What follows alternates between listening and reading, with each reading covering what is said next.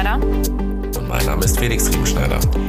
Und wir haben heute schon am Donnerstag wieder eine kleine Zusatzfolge zu unserer Folge Chirurgie Nein Danke vorbereitet. Wie wir schon häufiger erwähnt haben, wollen wir mit euch in Kontakt treten und auch mal andere Meinungen hören, was sie denn zu den Themen, die wir so beleuchten, zu sagen haben. Und genau, gerade im Hinblick jetzt auf das Chirurgie-Thema haben wir Kollegen, Bekannte und Freunde gefragt, wie sie denn die aktuelle Lage wahrnehmen und haben ähm, uns drei Fragen überlegt, die wir alle drei denjenigen ähm gestellt haben, wo es einmal darum ging, warum man sich denn ursprünglich mal für die Chirurgie entschieden hat, was vielleicht auch Beweggründe für einen Jobwechsel waren und was man vielleicht besser machen könnte, um Kollegen und Kolleginnen in Zukunft weiterhin für das Fach zu begeistern. Und genau diese Einspieler hätten jetzt die letzte Folge insgesamt einfach gesprengt, weswegen wir jetzt eine kleine Zusatzfolge vorbereitet haben. Und ja, ich würde sagen, wir hören jetzt einfach mal rein, was genau, die uns der genau so zu sagen hatten. Let's go. Der erste Beitrag ist von einer guten Freundin von uns, die jetzt schon viele Jahre in der Allgemeinchirurgie arbeitet, auch schon das Krankenhaus gewechselt hat und ja, sich aktuell in einer kleinen Pause befindet. Nichtsdestotrotz vielen Dank für den Beitrag. Ich würde sagen, wir hören mal rein, oder Felix? Ja, los geht's. Let's go. Hier kommt sie. Ich habe mich für die Chirurgie entschieden, weil man da mit seinen Händen arbeiten kann. Außerdem finde ich es genial, dass man meistens ein Problem vor sich sieht, das man im OP lösen kann und der Patient danach geheilt und gesund wieder nach Hause geht. Auch das eher etwas meistens jüngere Patientenklientel hat mich sehr angesprochen. Genau, so, das war der erste Beitrag. Äh, kurz und prägnant, warum sie sich für die Chirurgie entschieden hat. Im Endeffekt ähm, auch was, was uns äh, beiden ja auch am Herzen liegt, nämlich das Arbeiten mit den Händen.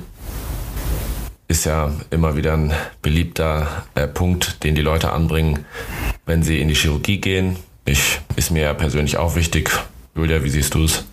Definitiv. Ich glaube, das war ja auch genau äh, ja, der ausschlaggebende Punkt, warum man ähm, ja keinen Bürojob gewählt hat, wie sie es jetzt vielleicht ein bisschen aktuell darstellt, aber ursprünglich ist das Arbeiten mit den Händen ja was Schönes und schnelle Erfolgserlebnisse zu haben, auch dadurch, ja.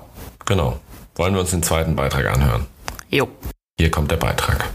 Ich denke, Frage Nummer zwei sollte man nochmal unterteilen in zwei Blöcke. Zum einen die kleinen chirurgischen Fächer wie Derma, HNO, wo man feine Eingriffe durchführen kann, aber nicht diese maximal riesengroßen Abhängigkeiten hat wie in dem den großen chirurgischen Fächern der Viszeralchirurgie, der Unfallchirurgie, wo das Unattraktive, denke ich, darin liegt, dass man einfach maximal abhängig ist von einem Mentor, jemanden, der einen mitnimmt, der einen an die Hand nimmt, der einem was zeigt. Man kommt vom Studium, kann im Endeffekt chirurgisch gar nichts, fängt bei Null an. Und wenn man sich nicht adäquat anstellt, keine Bereitschaft zeigt, ähm, im Sinne von Überstunden schieben, immer präsent zu sein und einfach sagt, ja gut, meine Arbeitszeit sind acht Stunden und in den acht Stunden möchte ich so viel lernen, wie geht, engagiert und motiviert, langt das in die diesen Fächern noch nicht, weil die hierarchischen Gefälle doch noch sehr ausgeprägt sind. Auch die Vereinbarkeit von den großen chirurgischen Fächern und allen Fächern, wo man später in der Klinik quasi bleiben muss, ähm, mit Familie ist sehr schwierig, was ich denke, was in den aktuell eben auch eine große Rolle spielt. Vielen Dank. Ähm, das Argument, was ich hier gut fand, Julia, ähm, das würde ich jetzt direkt mal zuerst nennen, ist auch das, dieses Mentorenargument. Also, dass sie sagt, definitiv, ja. dass man davon abhängig ist, dass man jemanden hat, der einen quasi ranzieht. Das ist auch was, was mir jetzt in den vier Jahren einfach aufgefallen ist. Man sucht sich ja eigentlich die ganze Zeit, sage ich mal, so eine Vorbildfunktion. Irgendwie jetzt vielleicht kein Dr. Cox, um in Scrubs-Terminologie zu sprechen, aber jemand Netteres, der einem halt einfach was beibringt, zu dem man aufschaut und genau. Und ich denke, das ist einfach, wie sie gesagt hat, von denen ist man abhängig. Und das Zweite, genau, also dass sie gesagt hat, dass, dass es einfach einen Unterschied zwischen den großen und den kleinen chirurgischen Fächern gibt und da nochmal eine gewisse Differenzierung sieht, was die Eingriffe anbelangt, auch die Größe der Eingriffe, äh, dass man gerade, wenn man die größeren chirurgischen Fächer ja wählt, dass man dann auch vielleicht eher im Krankenhaus bleibt. Ich denke, das sind valide Argumente, die auch wichtig sind, dass die nochmal erwähnt werden. Ja, ich finde auch, was aber schon noch rauskommt, ist einfach, ein bisschen die falsche Stellenbeschreibung, der man immer ähm, letztendlich in die Falle tappt, weil der Beruf ist halt einfach nicht damit verbunden, so wie es jetzt aktuell läuft, dass man eben in der Zeit, in der man halt eigentlich offizielle Arbeitszeit hat, gut was lernt, sondern ist halt sehr viel davon abhängig, auch, sage ich mal, die Annahme durch einen ja, Mentor vielleicht, dass man die Bereitschaft zeigt und sagt, gut, ich bleibe jetzt länger da, um äh, hier vielleicht nochmal die eine OP zu machen. Und ähm, ja, das kann es ja irgendwie auch nicht sein, dass man acht Stunden wieder nur da am Schreibtisch sitzt und dann darauf wartet, dass der Arbeitstag eigentlich zu Ende geht, um dann ja so richtig davon mal zu lernen oder was von seiner Arbeit zu profitieren. Ja, da hast du recht. Ähm, so, wollen wir uns den nächsten Beitrag mal anhören. Da gibt es jetzt äh, ein Kommilitone von mir, ein ehemaliger, den es in die Mundkiefer-Gesichtschirurgie ver verschlagen hat, der auch dann quasi beide Studiengänge abgeschlossen hat, was ja Grundvoraussetzung ist, um dieses Fach zu ergreifen, also sowohl Zahnmedizin als auch Humanmedizin. Ist da jetzt auch in einem großen, maximal versorgenden Haus, war auch eine Zeit an einer Uniklinik in Deutschland und hat auch kurze HNO gemacht. Also der hat schon ein paar Fächer sage ich mal, sich angeschaut und der beantwortet jetzt die Frage, ähm, warum er denkt, dass weniger Studenten und Studentinnen sich für die Chirurgie interessieren und dann auch in dieses Fach gehen. Diese Frage ist in meinen Augen relativ einfach zu beantworten, da wir in der aktuellen ähm, chirurgischen Ausbildung äh, weiterhin ähm, das klassische Hierarchiegefälle von Chef, Chefarzt, Oberarzt, Facharzt, Assistenzarzt haben und äh, in den meisten chirurgischen Fächern eine Assistenzarztzeit von fünf sechs Jahren vorliegt.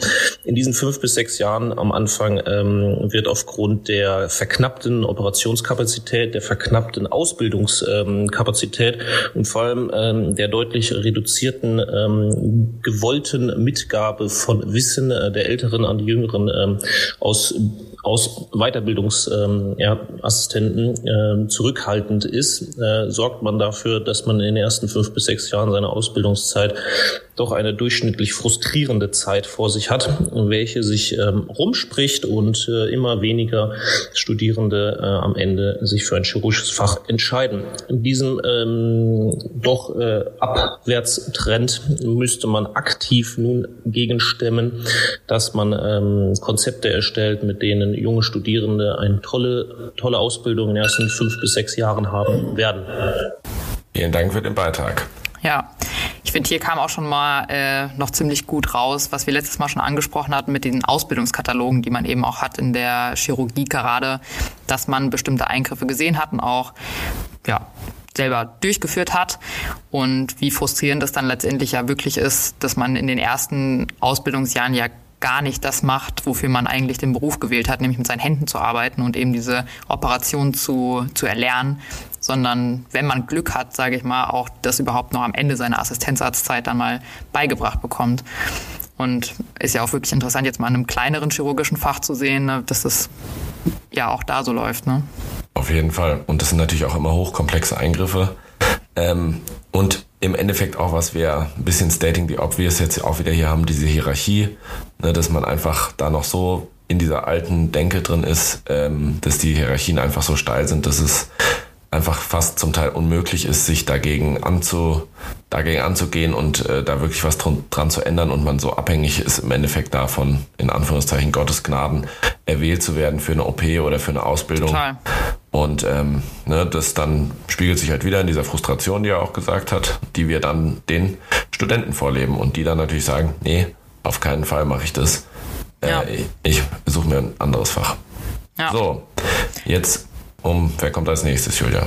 Genau, jetzt auch wieder eine gute Freundin von uns, hat auch mal ursprünglich in der Orthopädie und Unfallchirurgie angefangen, an einem kleineren Haus, ähm, hat uns einen schriftlichen Beitrag gesendet, den würde ich jetzt gerade erst einmal vorlesen. So, anbei mal eine kurze Notiz von mir. Also natürlich ist die Thematik Ausstieg sehr komplex, aber hier ist mal eine Thematik, die an unserer Klinik einfach die Arbeit als Assistenzarzt sehr unattraktiv gemacht hat und die ihr vielleicht im Zusammenhang noch nicht so gehört habt.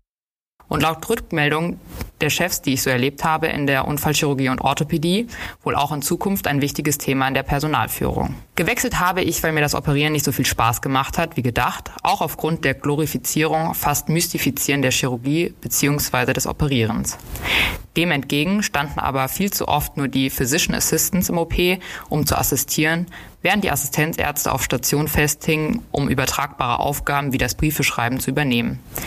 Die Definition und das Festlegen der Kompetenzen und das Auf des Aufgabenfeldes der Physician Assistants ist meiner Meinung nach eines der wichtigsten der aktuellen Zeit. Sowohl für die BWLer der Führungsriege als auch für unter Zeitdruck stehende Oberärzte, denen nicht selten auch deshalb der Sinn für Ausbildung am Tisch fehlt, weil die OP-Zahlen stimmen müssen, ist der Physician Assistant am Tisch die bessere Wahl. Und natürlich finden Physician Assistants ebenfalls das Operieren nachvollziehbarerweise attraktiver als das Briefe schreiben. Es ist eine Frage der Wertschätzung des eigenen Nachwuchses und eine Frage, wie man mit Ressourcen umgeht in einem System, das von Fachkräftemangel gebeutelt ist. Vielen, vielen Dank. Das fand ich wirklich einen super interessanten Beitrag und auch nochmal ganz anders als vielleicht die, die wir bis jetzt gehört haben. Was meinst du? Genau. Also hattest du gesagt, dass sie jetzt quasi die Orthopädie-Unfallchirurgie verlässt und in die Allgemeinmedizin geht? Ach so, nee, das habe ich vergessen genau, zu sagen. das, das wäre ja, noch gute dafür. Hintergrundinformationen. Ja. Genau, und auch eine junge Mutter, also die sozusagen ganz viele verschiedene Facetten da nochmal mit reinbringt. Ähm, was ich gar nicht auf dem Schirm hatte, war das mit den Physician Assistants, weil wir haben ja auch Physician Assistants bei uns in der Klinik und da werden die eigentlich ja durchweg positiv äh, wahrgenommen, außer von ähm, ja, manchen oder von kleinen Teilen der Abteilung. Und ähm, da sind die eine große Entlastung. Aber so kann man auch sehen, wie das auch natürlich sich, sage ich mal, die Kehrseite der Medaille auch wieder sein kann. Dadurch, dass die halt dann super eingearbeitet sind und im OP halt häufig die bessere Wahl. Und dann schickt man halt den Kollegen in die Notaufnahme oder in, auf Station, äh, der noch nicht so eingearbeitet ist und vielleicht nicht so gut und schnell lagern kann. Und da wird sich dann vielleicht nicht die Zeit genommen und das führt dann wieder zu Frustration und dann im Endeffekt auch, was sie gesagt hat, wieder Hierarchieprobleme, ne, diese Mystifizierung von mhm. den OPs, ne, dass das alles so das Geilste ist aller Zeiten und das hört man ja auch immer wieder und genau das ist halt häufig einfach eine große Frustration. Ich fand den Beitrag auch super und kann auf jeden Fall nachvollziehen, warum die äh, Kollegin sich jetzt für einen anderen Weg entscheidet.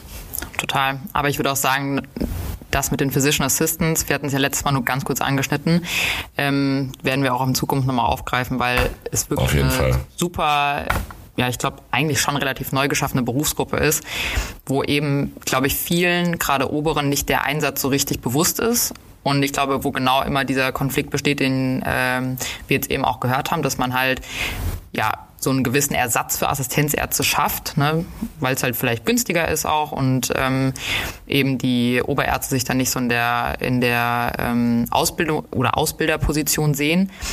Aber ich glaube schon, dass das eigentlich eine super Gelegenheit ist, um ja für ein super Miteinander zu, zu sorgen und generell den Krankenhausalltag viel, viel effektiver zu gestalten. Auf jeden Fall. Ja. Man muss halt nur wissen, wie, wie sie selber gesagt hat, es muss Regeln geben und an die muss man sich halten und dann gibt es, glaube ich, keinen Weg äh, oder gibt es keinen Weg an der Berufsgruppe vorbei und ähm, dann kann man das auch super nutzen. Auf jeden Fall. So, dann kommen wir mal zum nächsten Beitrag, oder Julia? Wolltest du noch was sagen? Nee, gerne der nächste. Genau. Jetzt kommt äh, im Endeffekt jemand, den du aus dem Studium kennst. Mhm. Ähm, genau, und der hat äh, sich auch im Endeffekt mittlerweile für einen anderen Weg entschieden. Der hat mit einem chirurgischen Fach begonnen, mit der allgemeinen Chirurgie und ist jetzt mittlerweile in der inneren Medizin gelandet und ähm, berichtet jetzt auch mal von seinen Erfahrungen. Dann drücke ich mal auf Play. Ich habe meine ärztliche Laufbahn in der Allgemeinchirurgie begonnen, weil ich das handwerkliche Arbeiten für mich entdeckt habe während des praktischen Jahres und ich einfach dem Ganzen die Chance geben wollte und weil ich mich auch eigentlich in keinem anderen äh, Fach gesehen habe. Und im Laufe der Ausbildung habe ich dann gemerkt, dass mir die Perspektive fehlt. Also ich lerne zwar teilweise operieren, ich lerne in der Notaufnahme zu arbeiten und eine Station zu führen, aber wo sehe ich mich in fünf, sechs Jahren, wenn ich sage, ich möchte Chirurg werden? Und diese Aspekte werden im Rahmen der Ausbildung einfach nicht erfüllt oder bearbeitet, weil die OPs durch die Oberärzte und Oberärztinnen durchgeführt werden, weil Kapazitäten relativ streng getaktet sind und es sicherlich auch ein monetärer Aspekt ist, den man nicht negieren darf. Und da leidet die Lehre und es leidet die Stimmung und es leiden Personalmangelprobleme und das ist letztlich oder das, das erfährt letztlich das kleinste Glied in dieser Kette und das sind nun mal die Assistenten. Und ähm, ja, das war für mich nicht zielführend und außerdem als Chirurg oder Chirurgin ist die Medizin viel im, im, OP und viel mit der Anatomie. Das ist auch nicht eine Sache, die mir gelegen hat am Ende des Tages und ich bei akuten Problemen häufig auf andere Leute angewiesen war. Und so habe ich für mich den Weg in die innere Medizin entdeckt, weil man da lernt, den Menschen und das Problem umfassender zu beurteilen und zu bewerten. Und dann natürlich auch im Rahmen der Notfallmedizin, die mir sehr liegt, quasi auch akut rasch helfen zu können und ähm, da auch adäquat ausgebildet zu werden. Und da läuft es, finde ich, deutlich besser. Und der andere Aspekt ist, dass die nachkommenden Studenten und Studentinnen, die jetzt quasi ihre Praktika machen und ihre Erfahrungen sammeln, sehen, wie unzufrieden die meisten sind, die jetzt diesen Weg eingeschlagen haben, eben weil keine Lehre stattfindet, weil die operative Ausbildung quasi nicht vorhanden ist, man einen utopischen Operationskatalog erfüllen muss, ohne dann am Ende vielleicht wirklich alles zu können, was da draufsteht, um dann zu sagen, ich werde jetzt eigenständig und selbstverantwortlich als Facharzt oder Fachärztin meine Operation durchführen. Und ich glaube zu sehen, wie dieses Lebensstil oder dieser Lebensstil letztlich ausgelebt wird, ist erschreckend und das möchten viele auch nicht mehr.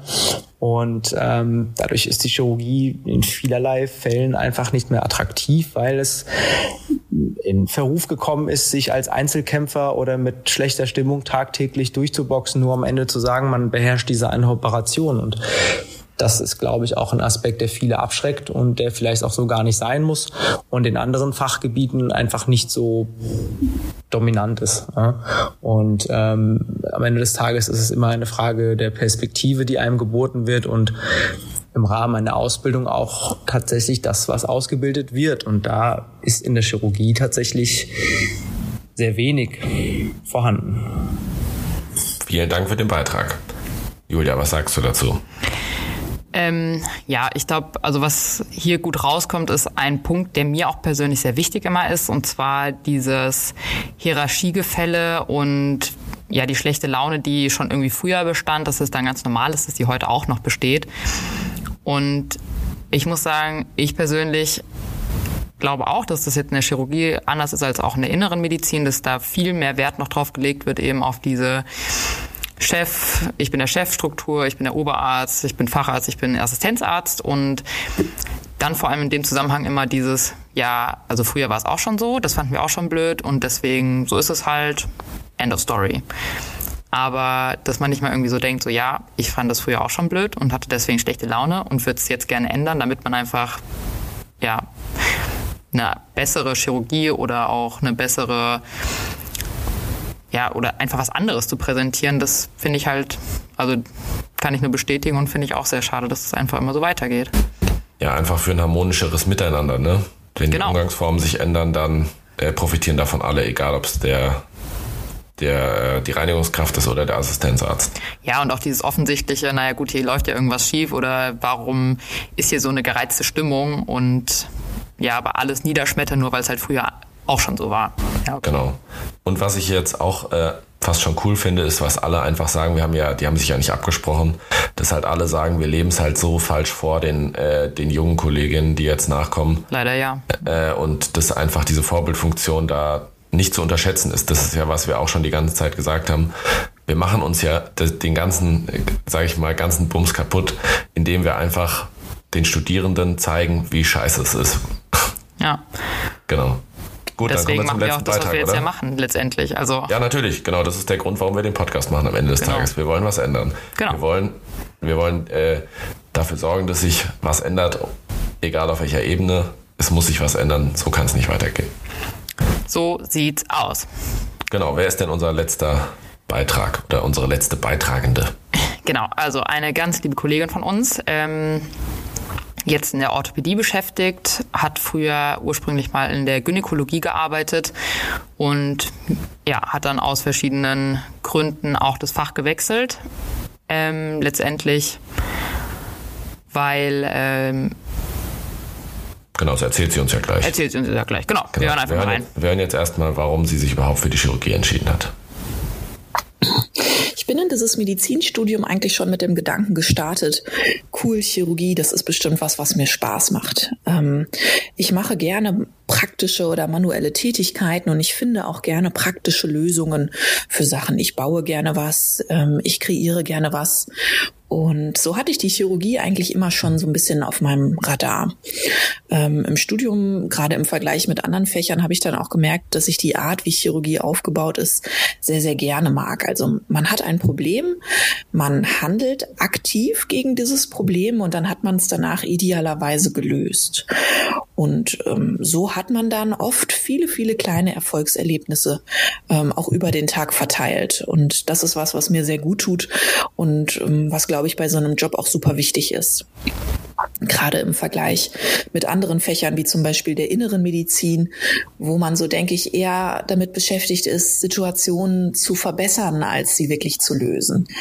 Ähm, das ist doch der große Vorteil, finde ich, an der Chirurgie. So, vielen Dank. Ähm, was ich da auf jeden Fall cool finde oder was sie auch gesagt hat, was mir auf jeden Fall auch so geht, äh, auch wenn es mir vielleicht nicht vorher bewusst war, bis sie es jetzt gesagt hat, ist der Vergleich ein bisschen mit der inneren Medizin, ähm, dass wir halt schon äh, häufig in dem chirurgischen Fach die Problemlöser sind. Ne? Das, keine Ahnung, irgendjemand knickt um, Sprunggelenk gebrochen, Sprunggelenk wieder repariert, das Problem ist gelöst, sechs Wochen Knochenheilung und äh, das finde ich einfach das ist was, was ja auch ein hohen, hohes Maß dann der Zufriedenheit ausmacht, ne? dass man einfach äh, damit Erfolgserlebnisse feiern kann, äh, auch wenn die manchmal nur klein sind, aber das ist einfach egal, Notaufnahme, jemand hat einen Splitter im Finger, den er zu Hause nicht rauskriegt, macht einen Splitter raus und dann geht es ihm wieder gut und er bedankt sich und kann glücklich nach Hause gehen. Das stimmt. Genau, also diese praktischen Lösungen, das finde ich, und halt das händische Arbeiten, das haben wir ja auch schon gehabt. So, jetzt kommt der Beitrag, äh, warum sie sich dann im Endeffekt für einen Wechsel entschieden hat von der Gynäkologie in die Orthopädie. Dann drücken wir mal auf Play. Ich habe dann nach dem Studium zuerst angefangen, in einer Abteilung für Gynäkologie und Geburtshilfe zu arbeiten. Und das war so der erste Moment, wo ich mir eigentlich so richtig Gedanken gemacht habe über die Arbeitsumstände. Ich habe dann recht schnell gemerkt, dass das Fach nicht so ganz das Richtige für mich ist, aufgrund von vielen Nachtdiensten, die dann auch sehr intensiv waren, ähm, emotional aufwühlend sind und dieses Fach einfach generell sehr schlecht planbar ist. Ähm, ich habe dann irgendwann gemerkt, dass ich meine, meine schlechte Laune auch zu Hause an meinen Mitmenschen auslasse. Und das war dann doch der Moment, wo ich gedacht habe, okay, ich muss was suchen, was zu mir besser passt. Und dann habe ich mir Gedanken gemacht und bin relativ schnell eigentlich auf die Orthopädie gekommen, weil äh, mich Bewegungsapparat interessiert, aber auch, weil die Arbeitsumstände ein bisschen besser sind zumindest. Ähm, wir haben wenig Notfälle, wir haben viele kleine planbare Operationen und dementsprechend auch mit vielen kleinen Erfolgserlebnissen verbunden. Und ähm, es ist einfach ein schön planbares Fach, ähm, wo man handwerklich gut was machen kann und was mir sehr, sehr viel Freude macht. Also ich bin sehr, sehr froh, dass ich mich dann doch nochmal für ein chirurgisches Fach entschieden habe ähm, und mich da nochmal getraut habe. So, was sagst du zu den Wechselgründen?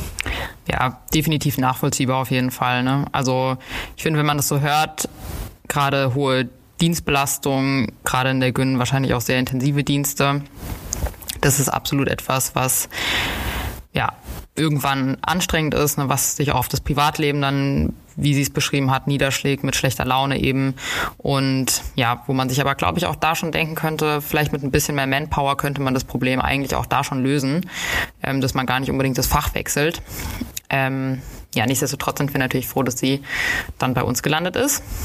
Genau. Und genau, danke. Genau, was ich, ja, was ich noch kurz dazu sagen will. Ja, sorry. Ähm, ich glaube, das ist, was sie noch beschreibt, das Phänomen, dass man sich erst Gedanken macht, wenn man anfängt zu arbeiten, so richtig über die Situation. Ich glaube, das ist auch was, was ganz viele Studenten äh, oder jetzt Berufsanfänger, PJler, wir ja auch selber hatten. Ja. Man, man macht sich da dann doch keine Gedanken drüber oder nicht die Gedanken, die man sich vielleicht machen sollte, bis man dann wirklich im System ist. Also alles andere ist nur Üben für den Ernstfall, sage ich mal. Und jetzt äh, geht's dann halt richtig los und das macht den Unterschied. Das kann man gar nicht in Worte fassen. Beziehungsweise, ich glaube, wenn man es nicht selbst erlebt hat, dann kann man es auch einfach nicht nachvollziehen. Genau. Weil letztendlich, also mir hat auch immer jeder davon abgeraten, das zu machen. Und dann dachte ich mir immer so, äh, nein, das ist bestimmt ganz anders. Ja, und wir also, sind ja, wir sind ganz, ganz anders. anders weg als alle anderen. Genau, wir sind viel tougher als alle anderen. Genau. Sind wir nicht. Wir Ja. weinen. Unsere Tränen sind genauso süß oder salzig wie von allen anderen. Naja gut, dann hören wir uns nochmal an, was sie denkt, warum weniger Interesse besteht bei denen. Tja, warum gehen immer weniger Leute in die Chirurgie? Das ist eine interessante Frage. Mir war ähm, ehrlich gesagt gar nicht bewusst, dass dem überhaupt so ist. Ich glaube auch, dass es ähm, dass die Zahl der Leute, die sich für was Handwerkliches interessieren oder die Spaß an manuellen Tätigkeiten haben, dass die nicht kleiner geworden ist. Also ich denke, dass es daran liegt, ähm, dass einfach die Hierarchie immer noch genauso ist wie vor vielen Jahren und sich da wenig dran getan hat. Und auch, dass die Work-Life-Balance in der Chirurgie einfach ähm, schlechter ist als in anderen Fächern. Wir sehen das ja immer wieder an den, an den Anästhesisten, mit denen wir ja eng zusammenarbeiten. Dann ist die Schicht von dem Anästhesisten zu Ende, dann kommt jemand anderes und übernimmt. Und das kann vielleicht bei uns noch der Fall sein, wenn man, wenn man als Assistent ähm, äh, assistiert. Aber ich habe es noch nie erlebt, dass der Operateur sagt, so, es ist jetzt 16 Uhr, jetzt kommt hier meine Ablöse und du operierst das fertig. Also das, das wüsste ich nicht. Das ist ja bei uns auch irgendwie eine andere Einstellung. Ne? Man hat das, die OP angefangen, man macht die OP zu Ende. Und ähm, das will man ja dann auch unbedingt, ne? Aber das ist häufig halt damit einhergehend, dass man, ähm, dass man Überstunden macht und ja. Ich glaube, das ist generell so ein Ding, dass wir da irgendwie alle ein bisschen härter im Nehmen sind, sag ich mal, und ähm, uns viel gefallen lassen. Und ähm, was aber dazu geführt hat, dass unsere Arbeitsumstände doch ähm, ja schwierig sind, würde ich sagen. Schwierig. So, das war der letzte Beitrag. Vielen Dank. Jo. Ich glaube, äh, ja, abschließend, genau, erst einmal ganz großen Dank an alle, die uns ihre Beiträge, äh, Beiträge gesendet haben. Ähm, ich denke, wir haben jetzt gehört, dass es, wie wir in der letzten Folge auch schon gesagt haben, ein riesiges Problem von Expectation versus Reality ist in diesem Berufsfeld. Wir haben überall eigentlich jetzt gehört, dass sich alle für was Chirurgisches entschieden haben, weil man dann doch eher mit seinen Händen arbeitet, Erfolgserlebnisse hat, Leuten schnell helfen kann, Patienten schnell helfen kann. Aber der Alltag sieht dann leider doch ganz anders aus. Genau, was ich vielleicht beim letzten Beitrag nochmal ganz interessant fand, was wir vorher noch nicht hatten, war der Vergleich mit der Anästhesie. Ähm, dass man halt einfach nicht äh, die Operation oder das macht man ja erstens auch einfach nicht, wenn man operiert keinen und tritt dann ab, sondern äh, man hat auch gar nicht die Möglichkeit. Ne? Also der Anästhesist, der kommt und äh, wird dann abgelöst im Dienst oder wie auch immer. Ähm, und bei, bei uns ist das einfach was anderes in der Chirurgie. Ne? Wir machen das natürlich dann fertig und das ist wird auch immer so sein. Da wird es keine anderen Klar. Konzepte geben, außer in den absoluten Ausnahmefällen, wenn man mal zunäht oder so und äh, das ist was anderes, da kann man vielleicht mal abtreten, aber sonst äh, wird es natürlich einfach zu Ende gemacht und dadurch kommt es automatisch zu weniger Planbarkeit und das ist, steht außer Frage, aber das ist natürlich auch was, was man an der Stelle auch nochmal kurz sagen kann. Ne, Die Arbeitsumstände sind schwierig, das hat sie ja auch gesagt und dieses Hier Hierarchie-Argument, das kommt ja immer Ja. wieder und daran muss sich auf jeden Fall was ändern. So. Julia, ich würde sagen, an der Stelle nochmal ganz kurz ein paar Hinweise aus unserer äh, Ablage. Und zwar ähm, freuen wir uns wie immer über Beiträge ähm, per E-Mail auf messerschneide.podcast.gmail.com. Auch da ist bis jetzt noch keine E-Mail eingegangen. Einfach mal kurz als Update. Äh, bei Instagram ams-podcast. Äh, wir machen jetzt ein bisschen mehr ähm, Social Media und ähm, da kommt jetzt regelmäßig Content. Da könnt ihr gerne auch euch melden. Haben wir auch schon viel Rückmeldung bekommen. Und dann hören wir uns in einer Woche. Julia, willst du noch irgendwas sagen? Nee, vielen Dank auch heute wieder fürs Zuhören. Wir Genau, sind schon fleißig dabei, die neue Folge vorzubereiten für nächste Genau. Woche. Wir machen weiter, wir sind motiviert, wir sind heiß. Der Ja, Content wir wollen, dass sich da. das ändert. Genau, der Berg ist riesig, den wir abarbeiten müssen. Und äh, wir freuen uns, wenn ihr uns auf dieser Reise begleitet. In diesem Sinne wünschen wir euch einen schönen Tag, wo auch immer ihr gerade seid. Alles Gute. Küsschen. Baba. Bis zum Macht's nächsten gut. Mal. Ciao. Tschüss.